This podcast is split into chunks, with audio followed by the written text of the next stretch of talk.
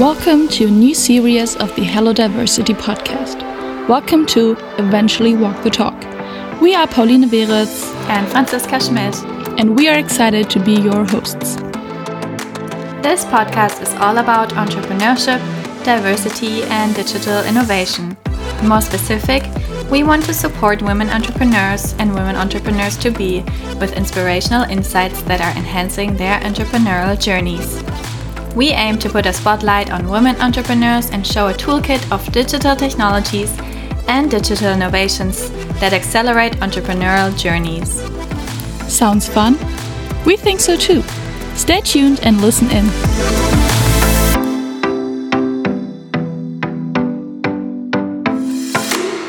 Welcome, Patricia, to today's episode of the Hello Diversity podcast. Thank you so much. Hi.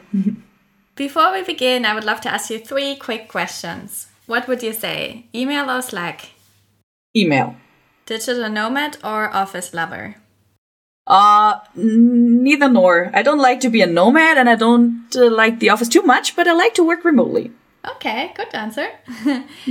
TikTok or Instagram? Instagram. Great. So let's go a little bit deeper and I would love to hear from you. Who are you and what is the the business that you're currently working on? Uh, thank you so much, first of all, of having me. Uh, the fun thing is already your first question is actually a question I'm working on with my clients every day. You ask me, who am I? And most of the people start talking about, hey, what am I doing? What is my profession? What is my business? And so for all of you who don't know me, my name is Patricia. I live in Munich. I spent many of my last years in Hong Kong and Singapore and also I worked there and I built up some companies. And when I came back, I had a burnout with only 27 years. So this is what I'm working on today. I'm helping young entrepreneurs to build up their business with a great structure, with having big goals, but at the same time without burning out. Thanks for sharing. Um, I'm definitely looking forward to her hear and learn more from you. I'm sure it's going to be a great and interesting episode. I can't wait. Um, Me too. And when you when you look at your founding journey with a focus on the experience as a woman in this entrepreneurial ecosystem, when you started off, is there maybe anything that stood out to you? To be very honest, nothing I can think of it was more for me the challenge that I didn't have any kind of idols or family members I could ask. So I knew quite from the beginning that I won't be a very good employee just because I love my freedom and I want to do and try different things. Um, but as of right now, I cannot think of anything that, especially because I'm a woman, uh, were triggering me or something. Okay. Then, um, what would you say? does digital innovation mean for you and how would you define that? Uh, first of all, I love digital innovation. And I mean, we're both sitting in Germany right now. So maybe some of the heroes we have also, uh, listeners are also in Germany. And we know that we have a lot of bureaucracy, right? We have a lot of paperwork and we always take, I don't know, weeks or years to get anything done. So this is something what I would say digital innovation is super important that things can speed up. And we know it, right? Back then, a letter, it took some days or even weeks to arrive. And now you have email or WhatsApp or Signal or Telegram where you can just chat instantly. And it keeps getting faster and faster. But this is actually what for me the digital innovation is about. How can we um, processes uh, processes we already know and we already use make even better, faster, and more online instead of having to write on a piece of paper, for example. And also, of course, having new ideas that can support us that we can use as an app or a program to hopefully make our lives and business easier. Yeah, absolutely. I couldn't agree more. Um, and if you think about any personal experiences with those digital innovations that make your life easier and that help you to speed up, um, can you maybe share a story?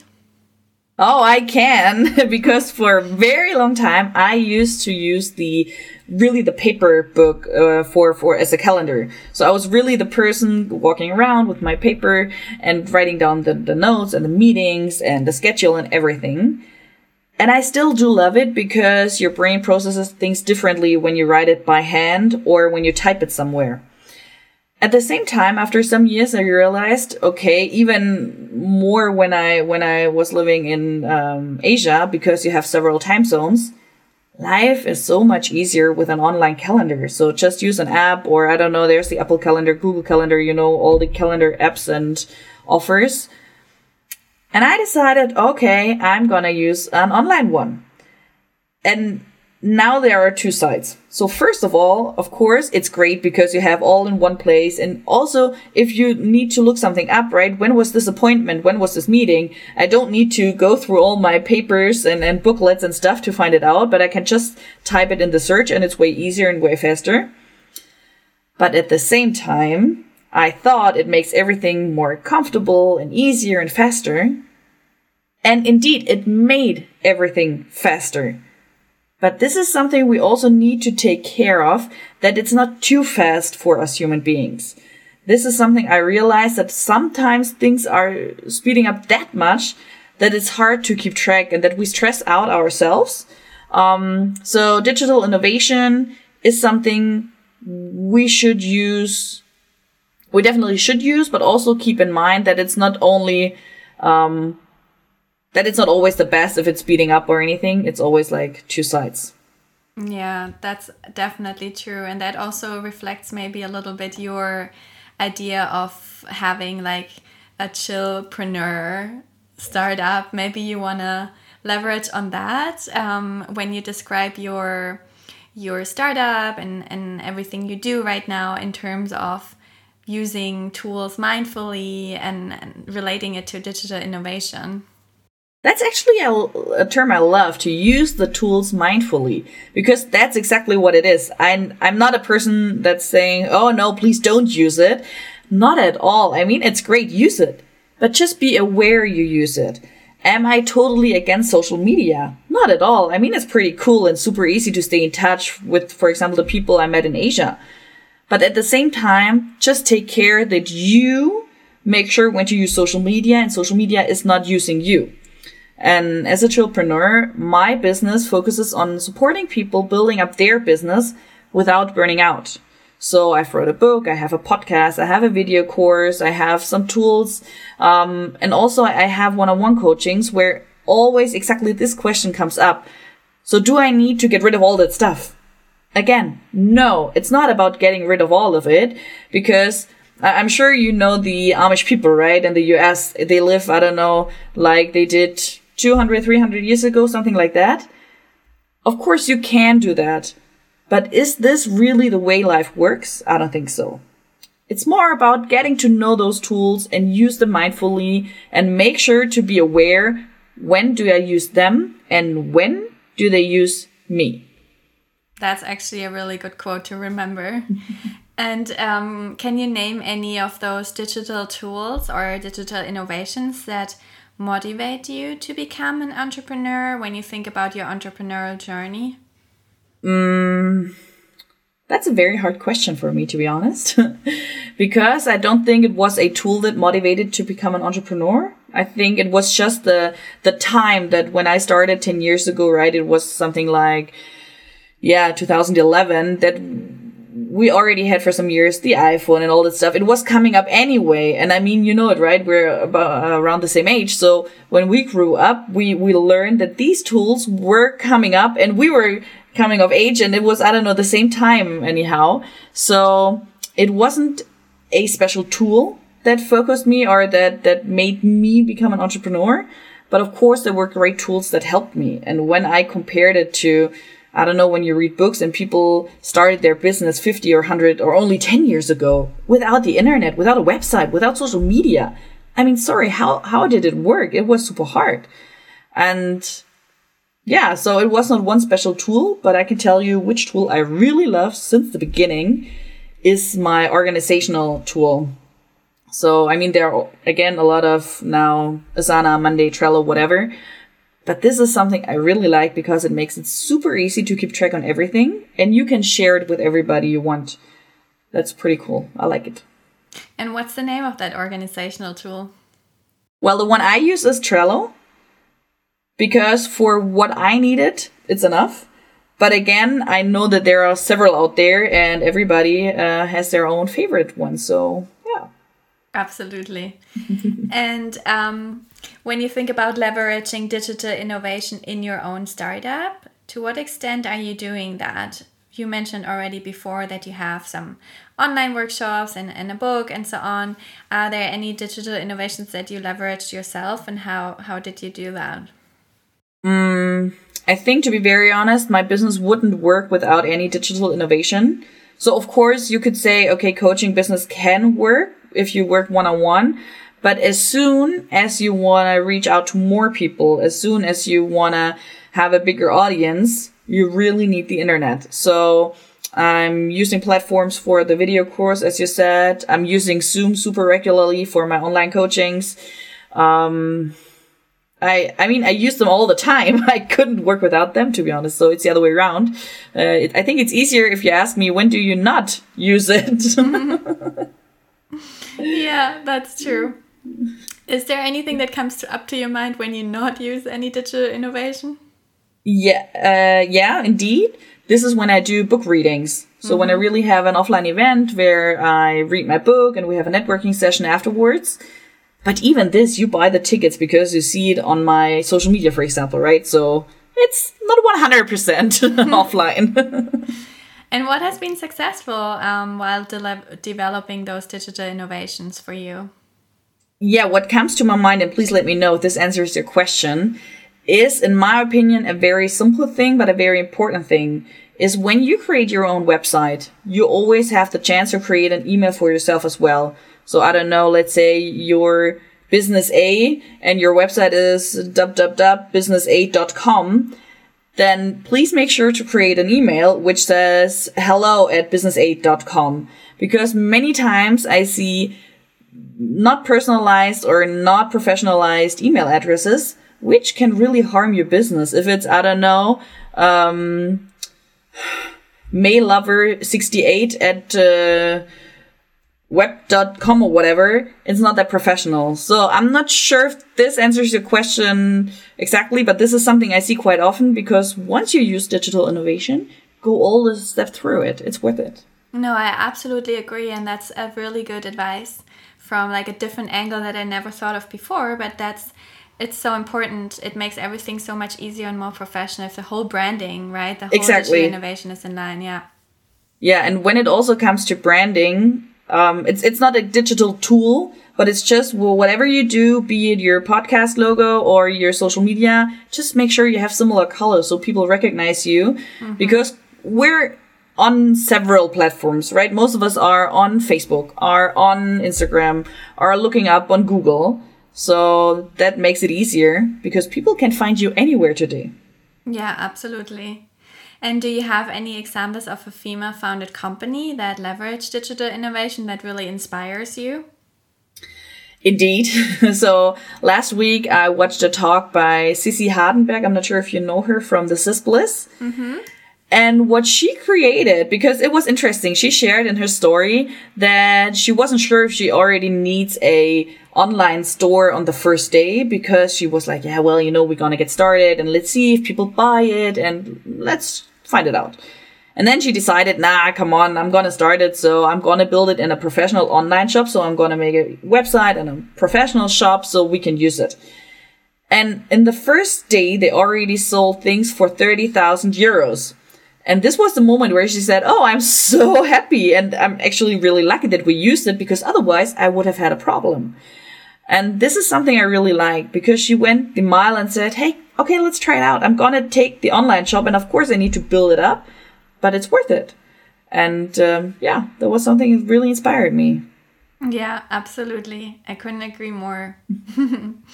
Um, when thinking about any challenges or barriers in the process of digital innovation or using digital innovation throughout your entrepreneur journey now, um, uh, is there anything that you had to overcome? And if so, how? Mm. That's a very good question because I had the feeling.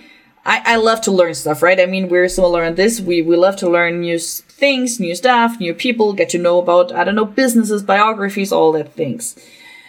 But this means that you always have a certain input. And the question is, when do you process all that input? And I had the feeling that there are so many tools out there and so many programs and, and offers. And I didn't know, okay, I can download now 20 apps, but it wouldn't make me more productive. But at the same time, I feel like losing out. Like I, I'm, I'm might miss something, right? FOMO, fear of missing out. And that was the thing that I realized when people motivated me to get that app or to use that um, offer, to use that service. Nowadays, I think of it and I, I look at it and I'm like, okay, let's see. Do I really need it in my current situation? Because I don't want to have it just for FOMO reasons. That's why I created kind of a library in my phone, again, in my phone notes, where I write all the uh, recommendations and once I know, oh, I need something that could me help with that, or I need an app that can do that, I just go through the recommendations and I know like, oh yeah, that's an app somebody uses I know and he really loved it. So um, I'm going to use it now. And that's the thing, no FOMO, because there is so much digital innovation anywhere. And it's not only made for one human being, it's made for all of us. So just go for the things you really need, but be open to find out maybe there's more in the future. Mm, yeah, that's true. Being open is actually leading me to the next question, which is to what extent does digital innovation impact your attitude to be a woman entrepreneur? You have really good questions that make me think a lot. um, to which extent? Mm, I mean, I am only a woman, right? I've, I've never been a man, so I don't know how it feels the other way around. That makes it a little bit tricky. It's just, I can say for me as Patricia, how do I see or how do I feel it? And when I see that, um, I'd say that, I mean, I would put social media under digital innovation. And this is something that really, and it again depends on how you use it. It can motivate you a lot and give you a lot of energy and power at the same time, it can really demotivate you a lot. So this depends on how you use it and how much you use it and who are you going to follow and who are you going to be interested in, in getting to know stuff. Um, this is something that actually I have an example right with social media. Because back then, again, I thought I need to follow everybody. There are so many great startup builders out there, people who, who build startups, who have great accents, whatever. And I was like, okay, great. I need to follow all of them. And then I make, need to make the same career, make the same exit, the same money, the same kind of, I don't know, big teams. Until I realized, again, it's like with the app recommendations. That's something other people did. And that's great. I mean, that's a really great job what they did. But it's their job, not mine. And so I needed to figure out who do I want to follow? And again, FOMO, what do I want to use out of it and how much do I want to learn? And it's not that I say I don't want to learn, it's just what do I want to learn or what do I need right now? And I think that's in the age of the digital innovation where, where you can have really any book, any story, any learning, any tutorial at any time. It's easy to access it, but at the same time, it's harder to decide what's really necessary in that moment for you. Yeah, absolutely. We have an approach in our research that's called the effectuation approach, and we focus on the means and what what Ooh. we have right now, what our skills are, and what we need, and rather go from there than further instead of creating yeah. something in the future that's not even there. So I absolutely that's agree cool. with you. Mm-hmm. Yeah. So if you imagine now your ideal startup workday right now these days, um, and you go through the day, what are some of the digital innovations or digital tools that you are using throughout mm -hmm. your day in terms of yourself or maybe with your team and your clients? So again, what is super important for me is the organizational tool. The one I call or the one I use is Trello. It's really super easy because I have several lists and then the first list is like brainstorm. What is coming up in the next weeks or months? So just what's in my head. Then I have a list that says, okay, what am I going to focus on now? Or first is this week, then is what's now today. So I know what exactly what to, to work on today. And then I put in done. And these are the lists I have. And I love to uh, shift it around and back and forth. So this is something that's really important for me. at the same time, of course, everything that is uh, about keeping in touch. So be it email, Slack. I mean, I, I try to have only one messenger, but okay, I'll be honest. I mean, I, I don't know. I have to have like four or five messengers. Uh, you know, th- Threema, Signal, WhatsApp, all that stuff. But uh, every kind of customer or client use something else, and so I want to offer it to all of them. So I have many of those. Then, of course, my online calendar, Zoom, like we are using right now. Um, yeah, and and uh, online platforms to stay in touch, such as LinkedIn and Instagram, most of all. Mm-hmm. Yeah, I think we already now went through a lot. Is there any other digital tool or digital infrastructure that you can think of? um, when you go even further, maybe thinking of like a network or a community or a learning platform that also comes to your mind? Mm, not at the moment. But one thing I realized I forgot with the tools we just spoke about, and I'm gonna add it on here right now, is that I love to use all these tools, but at the same time, for me, I figured out that it will never replace meeting one-on-one people. Like Zoom uh-huh. sessions are great, staying in touch online is great, but it's always from time to time I need the offline meeting, uh-huh. which I also uh, make sure to create it with a calendar, with a invitation, whatever. So yeah. Yeah, I absolutely feel you. Um, there's so much power. Even though I was also surprised in just meetings 101 online and to the extent that you still feel connected with the people but yeah it's not you feel same. more connected yeah than only writing or having mm-hmm. a phone call yeah absolutely and um, when you think about those new technologies in terms of boosting your company and your startup. Is there something that you would like to describe? Uh, I, I don't have anything special in mind, but I would love to have somebody in my team who does nothing else than check out what's new out there to find out what kind of new tools are there, what kind of new innovations are there, so they can keep me up informed without me having to read and, and go through all that stuff and being always ready to jump on something new. And that's the thing we already talked about, being open-minded because there's always a new app coming up. There's always a new tool, anything new, a new digital innovation. But you need to be open for it because maybe that one you use is great, but maybe there's even a better one. And yeah, so this is something, it's not a tool, I know, but it is something, yeah, that has to do with the tool I would really appreciate a lot. yeah, absolutely. And when you think about the difference between um, idea, launch, and growth stage throughout your entrepreneurial journey um, of the usage with those digital technologies, is there maybe a difference in terms of tools, infrastructures between the different stages? I mean, for the launch, for example, I'd always like to use Facebook or, yeah, well, I mean, Instagram is not the same company, or actually it's called Meta um, the Facebook ads, and it's all in there. So um, I wouldn't say that there are different tools from from launch to launch, but of course at the beginning, yeah, something like online designing on the Canva platform, and then you create the creative, put it into the Facebook ad library, and afterwards you send them to your video course platform, for example. So of course there are several stages, but not the kind of like one tool I could use for the whole launch. Um, which I also don't know why it isn't there. And at the same time, I'm not sure if it's even possible. So yeah, never thought about that. Mm-hmm.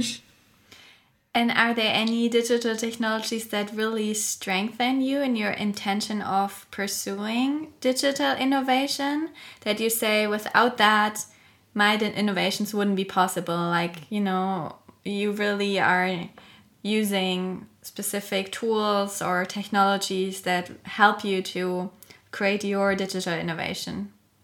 I dare to say that it might be Zoom because over the last two years we learned how easy it is to work remotely.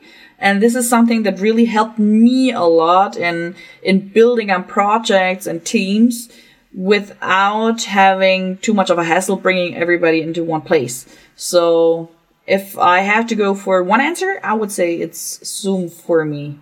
Mm-hmm. And what was one of the positive aspects of Zoom for you? It was that I realized, well, I mean, I, I lived overseas, right? So whenever I was in touch with somebody from Europe, I need to call them anyway or had FaceTime or something. But people were not really open to it. It was sometimes sometimes a little bit weird and nah, they didn't know.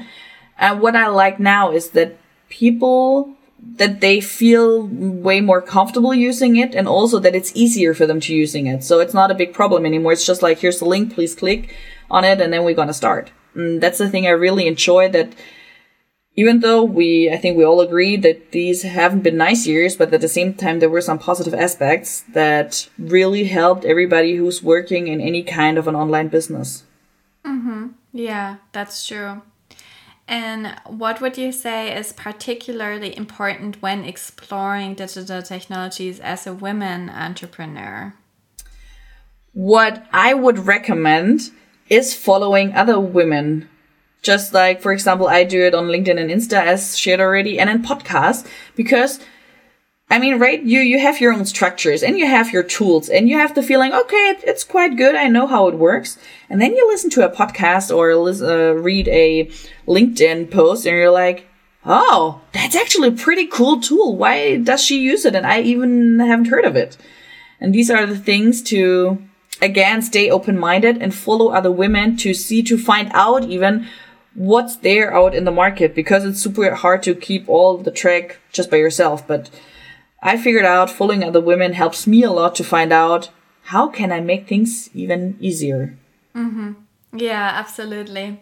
And that already brings me to our last question of this blog, and I'm really curious to understand um, if and how you perceived support from your ecosystem when it comes to digital technologies and innovation. For example, in terms of policies or resources or funding opportunities, maybe through an online funding platform, crowdsourcing, or an online network.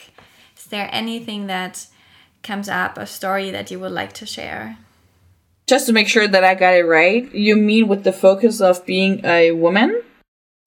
Yeah, both with kind of like a focus of being a woman and in your entrepreneurial journey, and when you also um, explore digital innovation, when you are using digital technologies, was there any support that also came through those digital tools or through the digital infrastructure that you got? Um, in terms like when you think a little bit broader when you think about your ecosystem or the stakeholders um, so uh, when I think about special support, there's nothing right now that comes to my mind. But when I, I'm thinking right now of a project which was a very digital innovation. I'm still not allowed to share too much. I'm very sorry of that. But let's say like this, it's uh, yeah, it's kind of the blockchain world. Let's just keep it like that. And we had to have a pitch because we, of course, needed some some uh, money and we wanted to do some fundraising and needed to convince the investors. And so it was definitely something that was a digital innovation. At the same time, it was a team, only men and me. So now the question came up: who should do the pitch? And of course, and that's the thing, actually, I find it very clever we did it that way because, and now I know men will say, oh, that's so mean. Yeah, okay, maybe you're right. But it's just the fact that it's always easier when a woman pitches because you have more, sympathy is the wrong word, but you have more, I don't know, kind of a,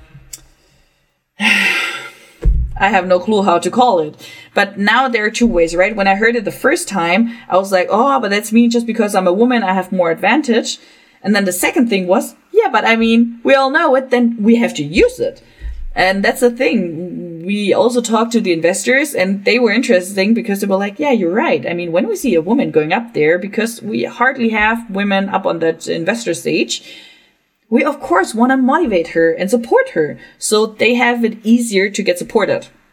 And again, I'm not saying it's fair, it's not fair. It's just when you know it, then use it for yourself. And it worked.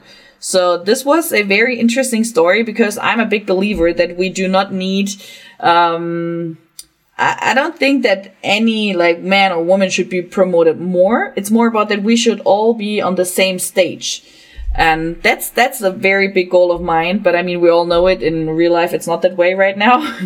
so um yeah, that was interesting to see that there are sometimes gaps where you don't expect gaps to be. Absolutely. I couldn't agree more. And I love that you say that we should all be on the same stage because I, I totally agree. And I also think that that should be more, um, more and more, whether that's at different talks or workshops or conferences, that women and yeah. men should be all equally in the same stage.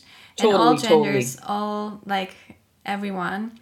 Um, yeah. Leading me now to the last question, actually, because you already you mentioned a gap that you see, and I'm really curious to to know if you have any wishes for researchers like us on how to support women entrepreneurship in this digital era. Oh, I think to be very honest, I think that it's already great that you are doing a research on that and focusing on that topic.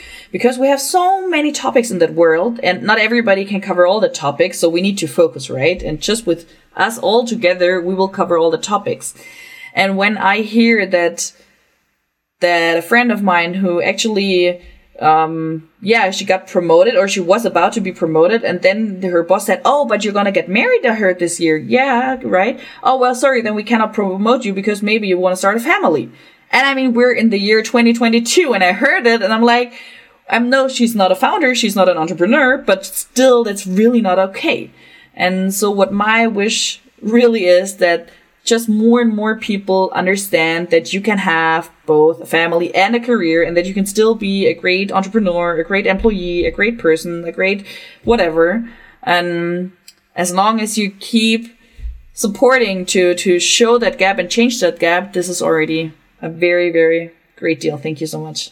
Yeah, absolutely. That's so true. And with this podcast, we definitely want to move a little bit forward and um, bring light into this topic and that's great. Just have a platform to talk about this. So I'm very grateful yeah. that you're here today, Patricia, and thank you so much for taking your time. This was so thank fun. You. I learned so much, and I took a lot of notes, and I'm sure the listeners also enjoy it a lot. And we will also put in our description below the links that you are sharing with us so everyone can can check your book out more and your website. And I can't wait to hear more from you. Thank you so much for being here.